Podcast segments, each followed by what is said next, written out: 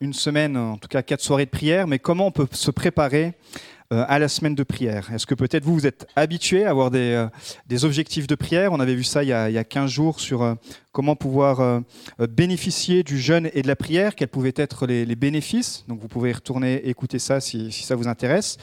Mais en tout cas, ce matin, c'est bah, quelque part la suite de se dire, bah, ok, c'est bien, pasteur, de nous dire qu'il faut avoir des objectifs dans la prière, mais comment euh, on peut avoir et quels peuvent être les objectifs de prière en s'accordant à la Bible? Donc ce matin, je vous propose euh, trois objectifs pour l'Église. Et on trouve ça dans un modèle de prière de l'apôtre Paul, euh, dans lequel j'ai puisé l'inspiration, donc dans Colossiens chapitre 9, à partir du verset 14. Voilà pourquoi nous aussi, depuis le jour où nous en avons été informés, nous ne cessons de prier Dieu pour vous. Et voici quelques objectifs de l'apôtre Paul. Nous demandons que vous soyez remplis de la connaissance de sa volonté, en toute sagesse et intelligence spirituelle, pour marcher d'une manière digne du Seigneur et lui plaire entièrement. Vous aurez pour fruit toutes sortes d'œuvres bonnes et vous progresserez dans la connaissance de Dieu. Vous serez fortifiés à tout point de vue par sa puissance glorieuse pour être toujours et avec joie persévérant et patient. En ce moment, ça c'est un challenge, hein, de toujours avec joie persévérant et patient. Et vous exprimerez votre reconnaissance au Père qui nous a rendus capables de prendre part à l'héritage des saints dans la lumière. Il nous a délivrés de la puissance des ténèbres et nous a transportés dans le royaume de son Fils bien-aimé, en qui nous sommes rachetés, pardonnés de nos péchés. Amen. On l'a chanté et on veut vraiment le croire et c'est ce que Pâques aussi nous rappelle, c'est que nous sommes passés pour tous ceux qui croient en Christ, grâce à la mort et la résurrection de Jésus-Christ, du, royaume des ténèbres au royaume de lumière. Donc, quand Paul écrit cette lettre, il est en prison. Et peut-être que euh, vous, vous êtes en ce moment dans une prison, peut-être une prison financière, une prison émotionnelle, une prison spirituelle, peu importe. Mais Paul sait que lui, il est dans une prison physique, mais que la puissance de la prière a cette puissance justement de franchir la prison. Et, je crois que c'est bon parfois de prendre ce temps dans la prière en se rappelant que la prière n'a pas de limite. Et peut-être que cette semaine de prière, ça va vous permettre de sortir de certaines de vos prisons, parce que vous allez pouvoir vous rapprocher de Dieu. Dieu va vous permettre d'ouvrir certaines portes, de vous donner des clés, simplement des clés pour euh, ouvrir certaines portes de certaines prisons. Donc, Paul ici, il identifie, en tout cas j'ai pu identifier au moins trois objectifs dans la prière. Le premier, qui est très intéressant, est très important, c'est la prière, un objectif de prière pour découvrir la volonté de Dieu. C'est un sujet qui revient souvent euh, en entretien pastoral, mais certainement entre vous aussi quand vous discutez. Est-ce que c'est la volonté de Dieu? Est-ce que c'est la volonté de Dieu pour les célibataires de me marier avec telle personne? Est-ce que c'est la volonté de Dieu pour, ceux qui cherchent un emploi d'intégrer telle entreprise? Est-ce que c'est la volonté de Dieu euh, pour ceux qui veulent acheter, ceux qui veulent louer, etc. En tout cas, en tant que chrétien, on cherche la volonté de Dieu et c'est une bonne chose. Et ici l'apôtre Paul dit, nous demandons que vous soyez remplis de la connaissance de sa volonté, qu'il vous fasse connaître pleinement sa volonté dans la version euh, Bible du, Summer. Donc le succès en fait de la vie chrétienne peut être déterminé par la discipline ou par la volonté à découvrir et à appliquer la volonté de Dieu. Et euh, c'est souvent un exercice qui est difficile, en tout cas dans ma vie et dans, la vie des chrétiens que je connais, c'est souvent un exercice difficile parce que ça nous demande d'être vulnérables et justement de passer du temps dans la prière. C'est pas quelque chose qui est juste mécanique, c'est pas comme un, euh, le manuel de Ikea où tout est écrit. Non, il faut chercher la volonté de Dieu et pour ça, ça passe du temps dans la prière. Mais la bonne nouvelle, c'est Jésus qui nous dit dans Jean 15, 15, je ne vous appelle plus serviteur ou je ne vous appelle plus esclave parce que le serviteur ne sait pas ce que fait son Seigneur mais je vous ai appelé ami parce que je vous ai fait connaître tout ce que j'ai appris de mon Père. Il faut partir de, ce, de cette position-là. On n'a plus cette relation religieuse où on fait quelque chose pour plaire à Dieu et du coup Dieu nous doit quelque chose. On n'est plus sur cette relation de maître à esclave, on est, on est sur cette relation grâce à Christ, grâce à la Pâque, grâce à la mort et la résurrection de Jésus-Christ. Le paradigme a changé, nous passons d'esclave à ami. Et en tant qu'ami, Jésus nous dit, vous avez le droit de découvrir la volonté de Dieu. Et parfois, on est, intimidé devant Dieu. Et on se dit, mais est-ce que j'ai vraiment le droit de lui demander la volonté? Sa volonté pour ma vie? Est-ce que j'ai vraiment le droit d'aller jusque-là? Est-ce que j'ai vraiment le droit de... Et, peut-être parce qu'on a encore cette, relation avec le père comme un peu celle du fils prodigue où, le grand frère il avait cette relation très légaliste euh, et, il y avait peut-être quelque chose vraiment de maître à esclave alors que le fils prodigue a dû redécouvrir l'amour du père. Et Jésus est en train de dire par Christ, c'est possible que tu puisses dans ta vie découvrir la volonté de Dieu.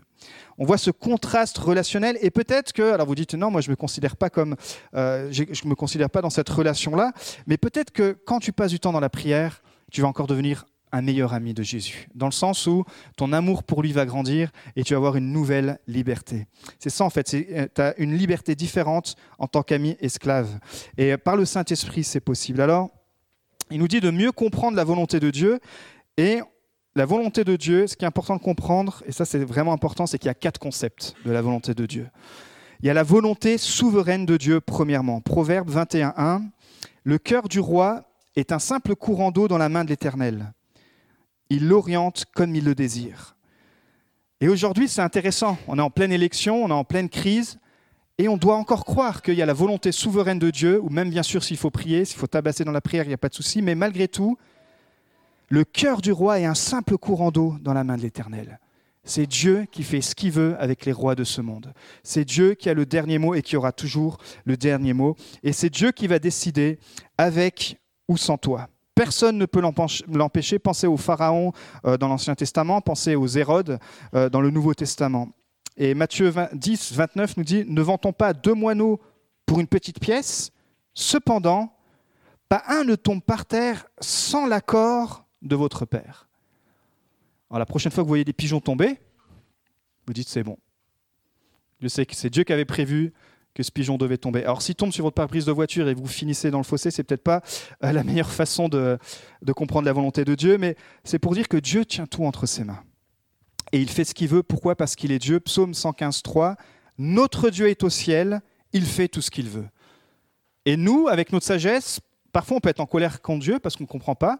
Parfois on peut euh, interpréter des choses pour, euh, pour nous arranger, mais le dernier mot, c'est Dieu qui l'a et dans un plan déterminé d'avance pour tout ce qui se produit et tout ce qui a été créé dans l'univers, et tout est pour la gloire de Dieu, le Père par Jésus, Philippiens 2, 9, 11, qu'au nom de Jésus, chacun plie le genou dans le ciel, sur la terre et sous la terre, et que toute langue reconnaisse que Jésus-Christ est Seigneur à la gloire de Dieu le Père. Ça aussi, ça concerne la volonté souveraine de Dieu. Que des gens le croient ou le croient pas, que certains protestent ou protestent pas, sa volonté souveraine, ça sera qu'à un moment donné, tout genou fléchira et toute langue confessera que Jésus est Dieu. Donc Dieu est souverain. Ça, c'est la volonté souveraine de Dieu. C'est-à-dire c'est des choses que Dieu euh, maîtrise, que lui, seul est capable de, euh, de faire. Deuxièmement, c'est la volonté morale de Dieu. C'est là où on a taxé les chrétiens de moralisateurs, où aujourd'hui, face à certains sujets, on peut vous retaxer de ça. Euh, mais il y a une volonté morale de Dieu. Psaume 119, 105, Ta parole est une lampe à mes pieds et une lumière sur mon sentier. Ça veut dire quoi? C'est dire que la Bible nous donne le cadre de sa volonté morale. Alors il y a toujours eu des excès dans les deux sens, mais la Bible, en tout cas, elle donne des limites, des règles de vie. Et ça avait commencé avec les dix commandements. Les dix commandements, c'était quoi? Euh, on, peut les, on peut les simplifier comme ça. La moitié des commandements, c'est ce que vous devez faire pour, être, pour avoir une bonne relation avec Dieu. Tu, n'auras pas d'autre Dieu, etc. Et la deuxième, ça concernait les relations entre personnes. Comment avoir des bonnes relations entre les autres personnes, dont tu ne tueras point. Donc euh, euh, ça, c'est le cadre de la volonté morale de Dieu. Donc les enseignements et les principes de la Bible nous révèlent la volonté morale de Dieu et ces principes, ils sont universels et ils ne changent pas selon l'époque et la culture. Et ça, c'est important de pouvoir le redire parce que la Bible nous révèle comment Dieu pense, comment il voit les choses et ce qu'il attend de nous. Et ça, peu importe notre cadre de référence. C'est le cadre de référence de la Bible qui doit être notre vérité. Un Thessaloniciens 4, versets 3 à 4, ce que Dieu veut, donc sa volonté, c'est votre progression dans la sainteté. C'est que vous vous absteniez de l'immoralité sexuelle, c'est que chacun de vous sache garder son corps dans la consécration et la dignité. Et ça, peu importe la culture, peu importe l'époque, peu importe le siècle, euh, ça fait partie de la volonté, et on pourrait dire de la volonté morale de Dieu. Donc la volonté de Dieu pour notre vie, ce n'est pas tant ce qu'on fait, mais ce qu'on est. Et ça, c'est important, parce que le problème de la religion, ça a beaucoup mis l'accent sur ce qu'on fait. C'est-à-dire que euh, si, tu fais ça, eh ben, tu es un bon chrétien. Si tu fais pas ça, tu n'es pas un bon chrétien. Mais euh, la, grâce de Dieu, c'est qu'elle vient changer ton cœur parce que pour que toi, tu sois changé de l'intérieur, et ensuite, c'est les autres qui vont dire, ah bah tiens, euh, comme tu es changé, je te vois faire ça différemment. Oui, mais ça vient premièrement du cœur parce que ces lois maintenant sont gravées sur mon cœur et puis sur de la pierre par la puissance du Saint-Esprit. Donc ce n'est pas par notre force, mais il faut quand même rechercher dans la prière selon nos difficultés, selon nos faiblesses. On n'a pas tous les mêmes faiblesses. Il y a un des fruits de l'Esprit, c'est la maîtrise de soi.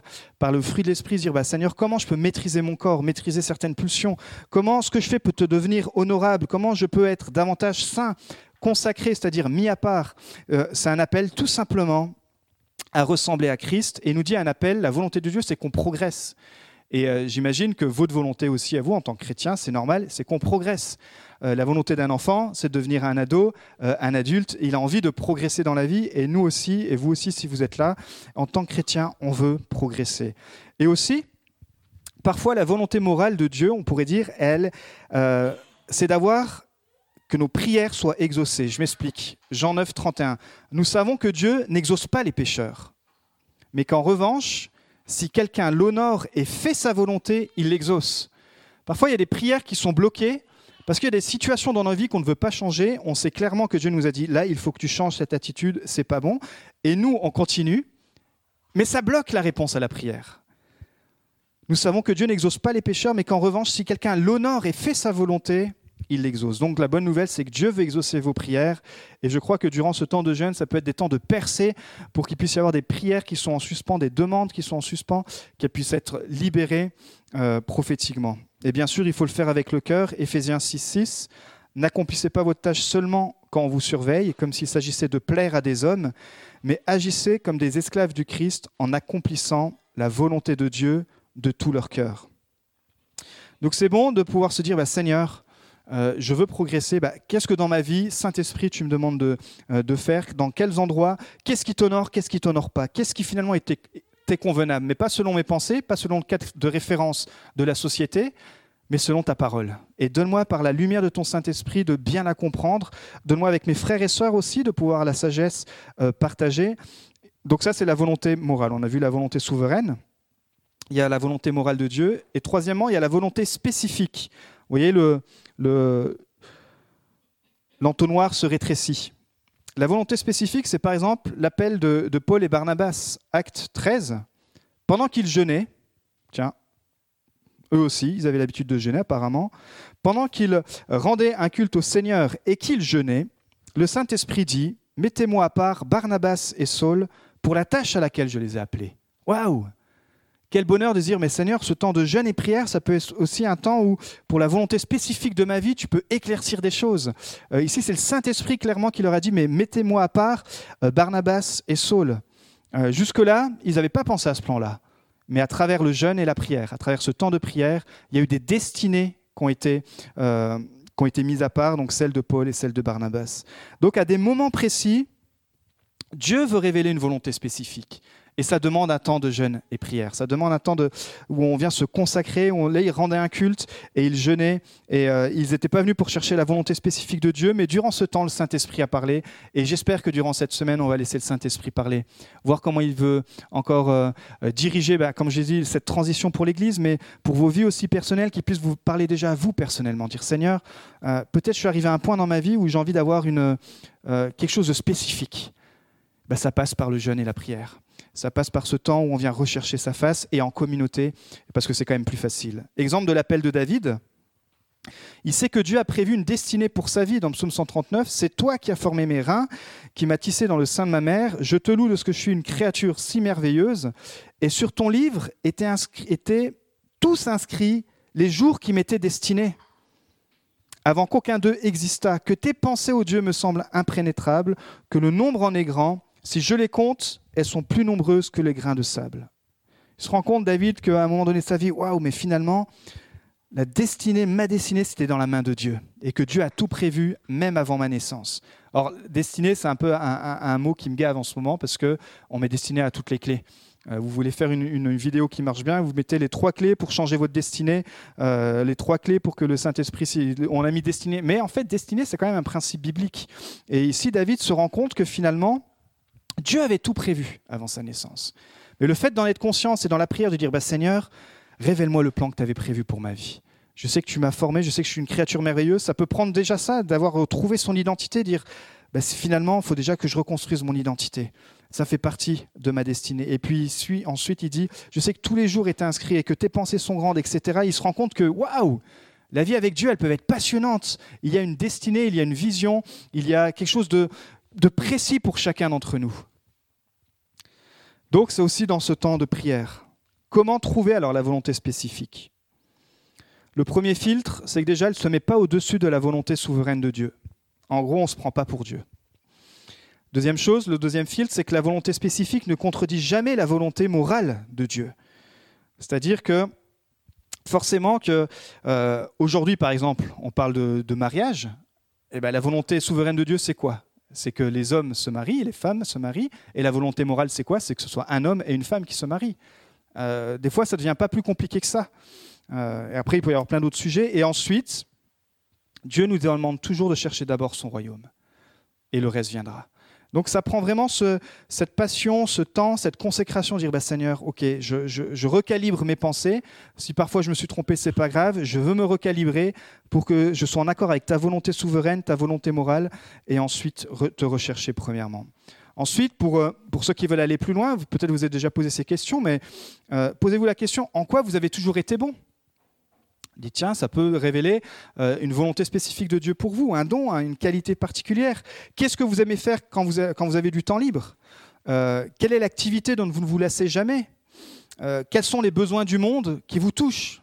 Ça peut être une population particulière, ça peut être, ça peut être les enfants, ça peut être la guerre, ça peut être plein de sujets comme ça. Qu'est-ce qui vous touche particulièrement?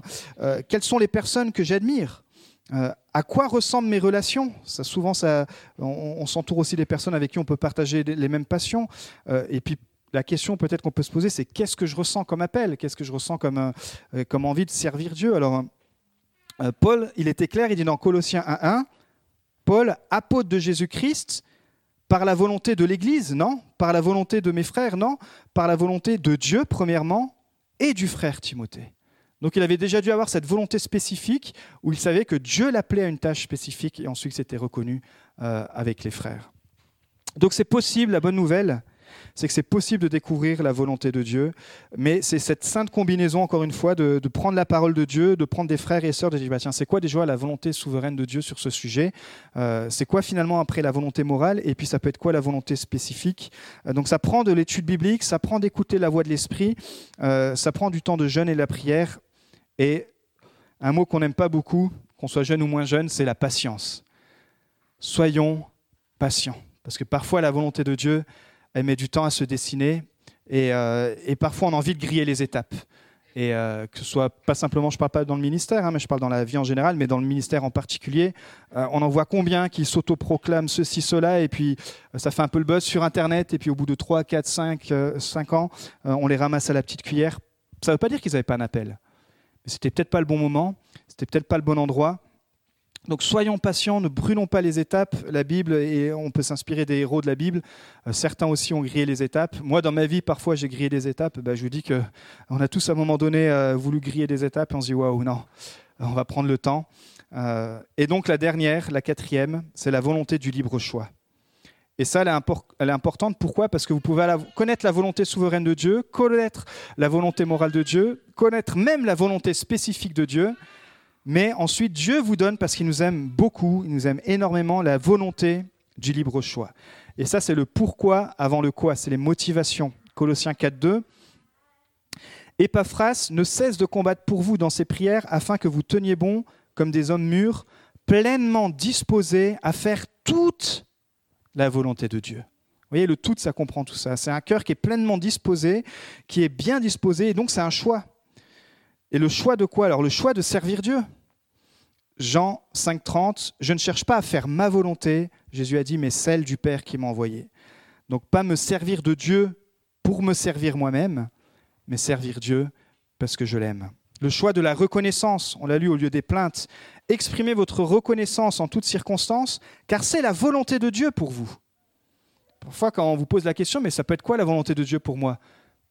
Commence par la reconnaissance. La reconnaissance, c'est la volonté de Dieu, pour chacun d'entre nous en Jésus-Christ. Le choix de persévérer au lieu d'abandonner. Hébreux 10, 36. Oui, vous avez besoin de persévérance pour accomplir la volonté de Dieu et obtenir ainsi ce qui vous est promis. Et le choix de la générosité dans mes finances euh, au lieu de l'égoïsme. Dans Esdras 7, 18, avec le reste de l'argent et de l'or, vous ferez ce que vous jugerez bon de faire, toi et tes frères, en vous conformant à la volonté de votre Dieu. Donc c'est notre choix. En connaissant tout ça, Dieu nous donne la liberté. On voit Jonas. Il connaissait la volonté souveraine de Dieu, il connaissait la volonté morale de Dieu. Donc la volonté souveraine de Dieu, c'est que Dieu euh, voulait sauver le peuple de Ninive. La volonté morale, c'est quoi? C'est que Ninive vivait dans la débauche, mais Dieu voulait quand même qu'ils entendent euh, l'évangile pour être sauvés. Et la volonté spécifique, c'est quoi? Bah, C'est que Jonas était le prophète qui était envoyé pour là-bas. Mais il restait quoi? La volonté du libre arbitre. on a vu comment Jonas, il a essayé d'éviter cela et finalement, euh, il y a été. Mais, mais voilà, parfois, on passe à côté de, plein de choses alors que ça peut être assez, euh, assez simple. Euh, Dieu est souverain, mais il nous donne la liberté de choisir. C'est pour ça que dans 1 Corinthiens 3.9, il dit, En effet, nous sommes ouvriers avec Dieu. Et la moisson est grande, mais il y a peu d'ouvriers.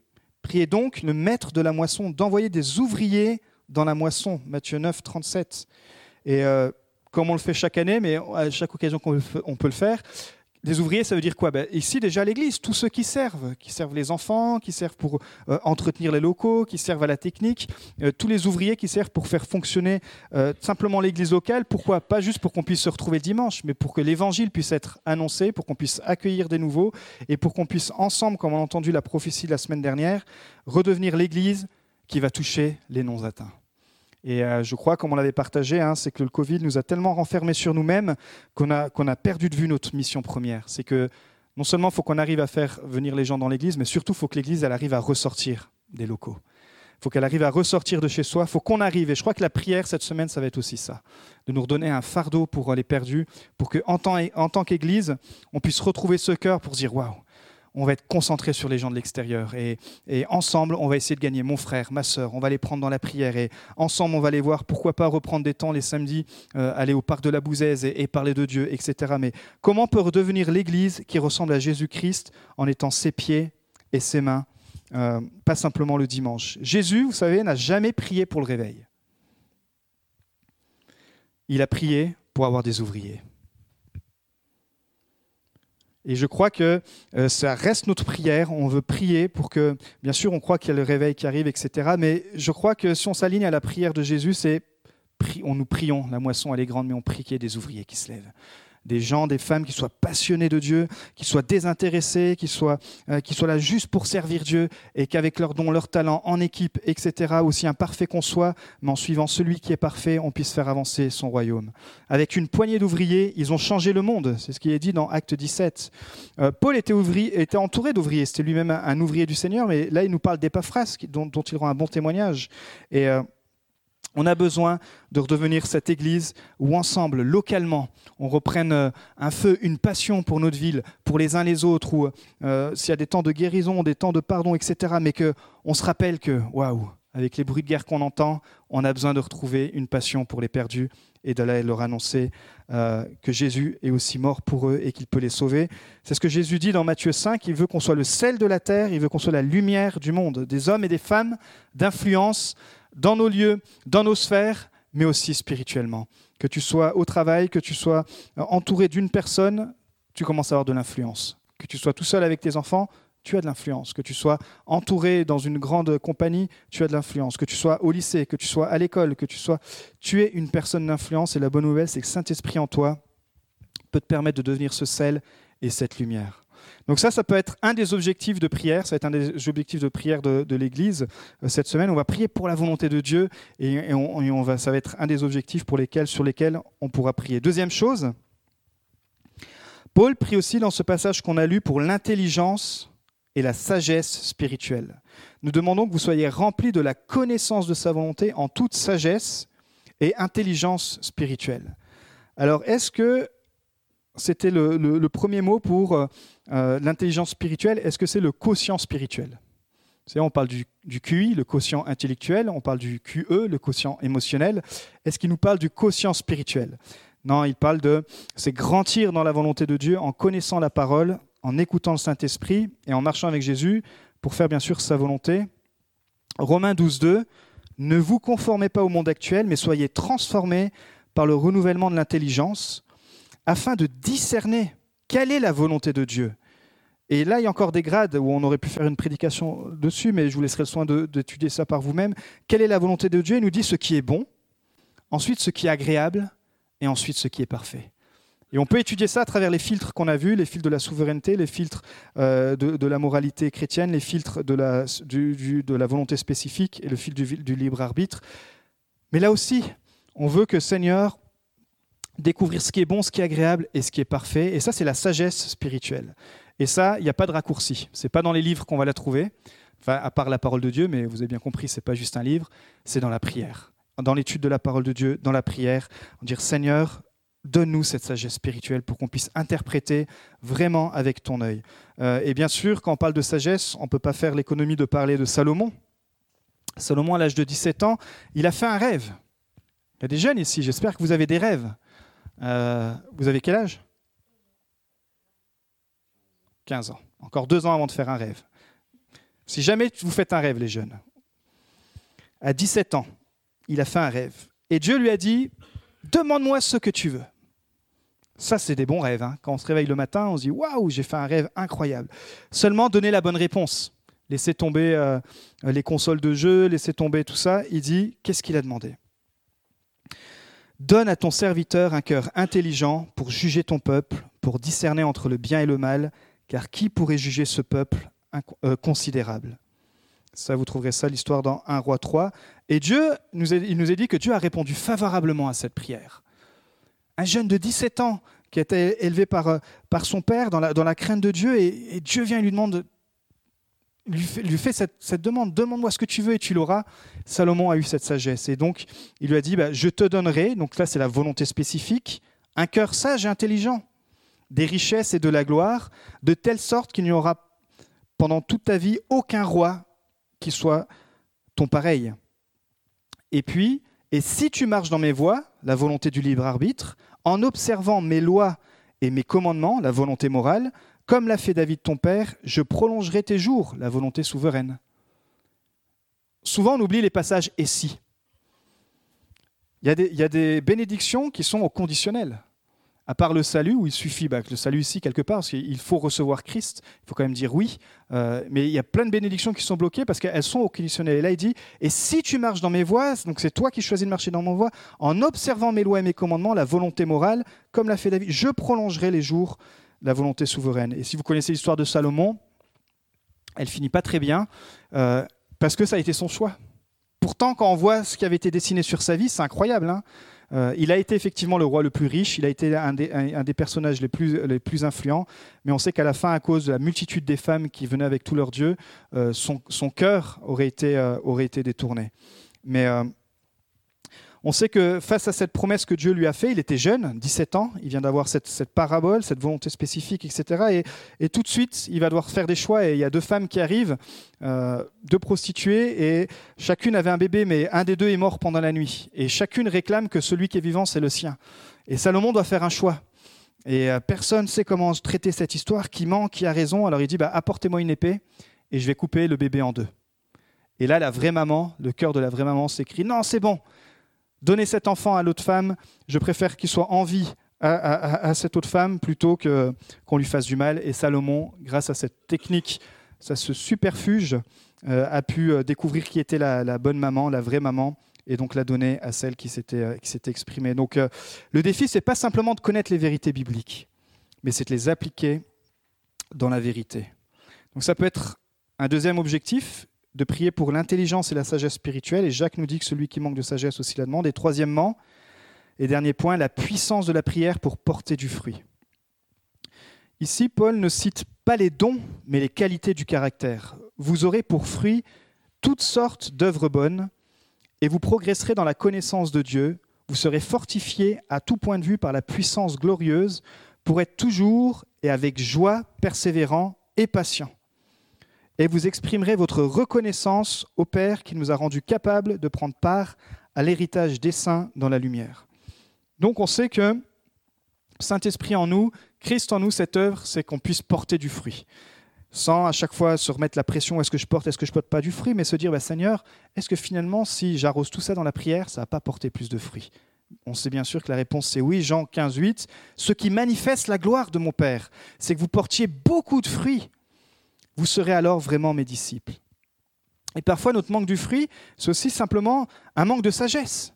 Euh, on a oublié de prier pour, avant de, demander la sagesse à Dieu pour, euh, pour intervenir. Un manque parfois de discipline spirituelle. Ça fait un moment qu'on euh, lit plus la parole de Dieu, ça fait un moment qu'on passe plus du temps dans la prière et on prend des décisions qui finalement, elles sont peut-être pas très graves, mais en tout cas, elles rendent pas exactement de ce qui est parfait pour Dieu, pour nous, et ne produisent surtout pas des fruits, les fruits de l'esprit. Donc, on peut cultiver la patience qui est bien sûr le contraire de la colère ou de la vengeance. On peut cultiver la persévérance, qui est le contraire du découragement. On peut cultiver la reconnaissance, opposée à l'égoïsme. Et toutes ces qualités, bien sûr, baignées dans la joie. Donc ça aussi, ça peut être une semaine où peut-être vous allez arriver découragé. Venez avec vos fardons, on va arriver tel qu'on est devant Jésus et on va laisser le Saint-Esprit porter du fruit en nous. On va lui dire, Saint-Esprit, on est disposé pour que tu puisses euh, nous bouleverser. Je termine simplement avec quelques proverbes qui parlent de la joie. Ça booste trop la joie. Proverbe 17, 22. Être de bonne humeur favorise la guérison. Être déprimé ruine la santé. Proverbe 12, 25. Les soucis et les inquiétudes dans le cœur de l'homme le dépriment, mais une bonne parole le remplit de joie. Soyons de ceux qui donneront des bonnes paroles. Soyons appelés. Waouh, toi, quand tu viens, tu as toujours une bonne parole d'encouragement. Proverbe 10, 28. L'espérance et la destination des justes, c'est la joie. Et, psaume 16, 11, il y a d'abondantes joies dans ta présence, un bonheur éternel à ta droite. Amen. Donc je vous invite à vous lever, on va simplement terminer dans la prière, mais